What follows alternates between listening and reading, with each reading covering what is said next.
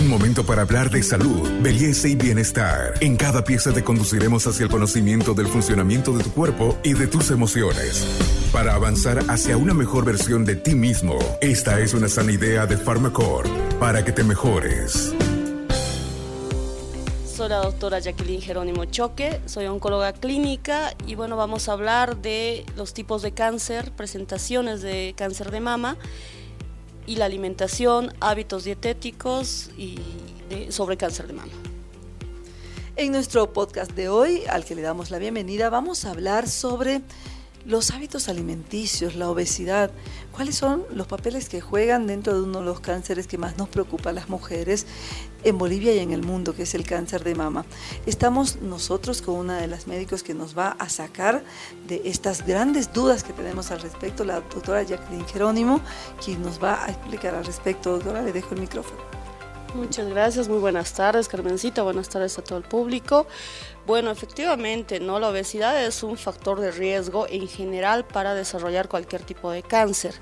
Eh, se han visto estudios eh, que nos han mostrado como factor de riesgo en casos de cáncer de mama eh, mujeres obesas, ¿no? la alimentación es un factor importante para prevenir este tipo de cáncer una alimentación saludable, tener una buena dieta y buenos hábitos de alimentación nos van a disminuir la incidencia de, este tipo de, enfermedades. La obesidad es un factor de riesgo, como les había dicho, para ah, desarrollar cualquier tipo de cáncer, pero centrándonos en este octubre rosa es cuidarnos, cuidar la alimentación para evitar el cáncer de mama. Muchas eh, mujeres quizás dicen esto tiene que ver con los estrógenos, es una cuestión celular más complicada, cuando por ejemplo yo tengo marcadores importantes de obesidad y tengo el diagnóstico de cáncer de mama. Como te digo, todo va a relacionarse, todo va relacionado la dieta, la obesidad, eh, los, los cambios hormonales en la mujer que al mismo tiempo van a generar, o sea, se relacionan los cambios hormonales con la misma obesidad, entonces esto va a generar o desarrollar ¿no? Eh, este tipo de cánceres. Sin embargo, no son la causa principal, son factores determinantes, son factores de riesgo para este tipo de enfermedades. Este podcast es una sana idea de Pharmacorp. Esto es importante porque muchas mujeres piensan que es la obesidad la que ha causado el cáncer de mama y esto no es así, es un eh, tanto complejo entender el cambio hormonal que, además ni siquiera está descifrado completamente, ¿no, doctora? ¿O, es, ¿O es hay una explicación científica al respecto? Como te digo, no es algo que vaya a generarnos, no es la causa principal, sin embargo están relacionados.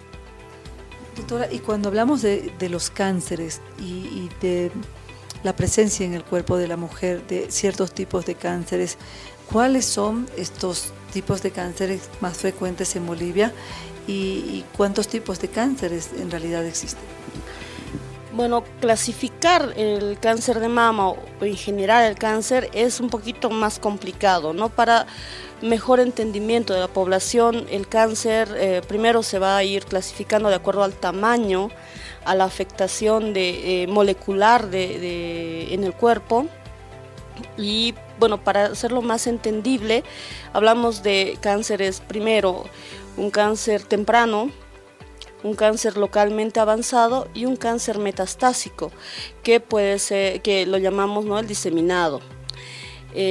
un cáncer temprano es cuando el tumor, estamos hablando de un tumor pequeño, que se, ha diagnosticado de forma, de forma precoz, y un cáncer localmente avanzado ya vemos ¿no? un tumor que es un poco más grande, que ha afectado la piel, que de repente hay ganglios cercanos que están también afectados y un cáncer metastásico o diseminado ya es cuando esta enfermedad ha viajado a otros órganos, ¿no? Se ha diseminado a otros órganos, pueden ser el pulmón, pueden ser los huesos, eh, que es lo, más eh, común. En el cerebro. Más o menos así lo hacemos algo un poco más entendible para la población. Sin embargo, esta, esto, este cáncer, el cáncer de mama, por la presentación molecular, también se puede dividir en hormono dependientes y no hormonodependientes, ¿no? Que dentro de los hormonodependientes hay dos tipos de cáncer, que es el luminal A y el luminal B, que pueden ser, eh, que podría decirse que son los menos agresivos. Tenemos eh, otra clasificación que es la HER2, que positiva, ¿no? que, presenta este anticuerpo, que es um, para tratamiento con un anticuerpo monoclonal que es el antiger y el triple negativo que efectivamente no son ni hormonodependientes, no tienen este anticuerpo que es el HER2 y lastimosamente sí estos son un poco más agresivos, es el más agresivo de los cuatro tipos moleculares. El HER2 es el más agresivo y el más eh, eh, letal, si vale el término, en el cáncer de mama que se presenta en las mujeres, doctora. En realidad el triple negativo, ¿no? El HER2 es un, eh, dentro de de los de las cuatro clasificaciones, el HER2 y el triple negativo son un poquito más agresivos. Tomando en cuenta que el HER2, bueno, sí tiene un anticuerpo que puede, una medicación que puede ayudarnos al tratamiento, sin embargo, algunos, algunos pacientes no, las, no la pueden alcanzar por, la, por el costo de este tratamiento.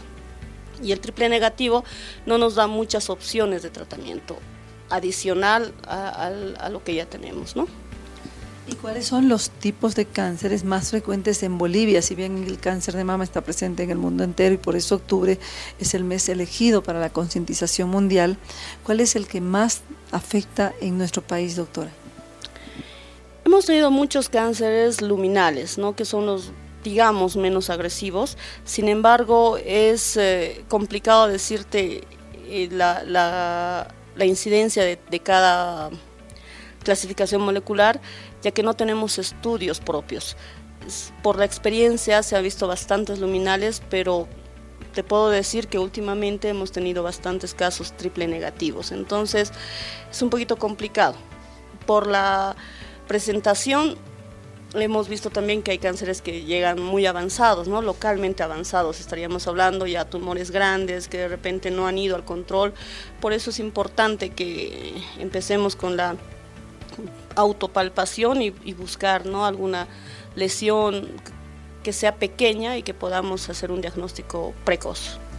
Y cuando hablamos de algún tipo de cáncer que, no tenga cura, en realidad todos tienen tratamiento y pueden eh, presentar una cura en, la mujer, pero cuando es metastásico es más difícil la, cura. Siempre el tratamiento, bueno, el diagnóstico precoz va a tener mayor posibilidad de tratamiento curativo. Obviamente el cáncer metastásico diseminado es más difícil, no podemos ofrecerle una cura, sino un mantenimiento, podemos hasta rescatarles. Sin embargo, eh, un tratamiento a tiempo, en un diagnóstico precoz, siempre va a ser de mejor pronóstico, de intención curativa. tratamiento, el tratamiento de cáncer metastásico ya iniciamos con un tratamiento paliativo, ¿no? Soy Carmen Melgar, especialista en temas de salud. Ya lo saben, las mujeres podemos acceder a tratamientos curativos en cáncer de mama dependiendo de la disciplina en el tratamiento y en el cumplimiento de los mismos. Con nosotros será hasta la próxima. Hasta aquí llegamos hoy. Síguenos en nuestras redes sociales de Facebook, Instagram y en nuestra revista digital Buen Vivir. Esta es una sana idea de Farmacor.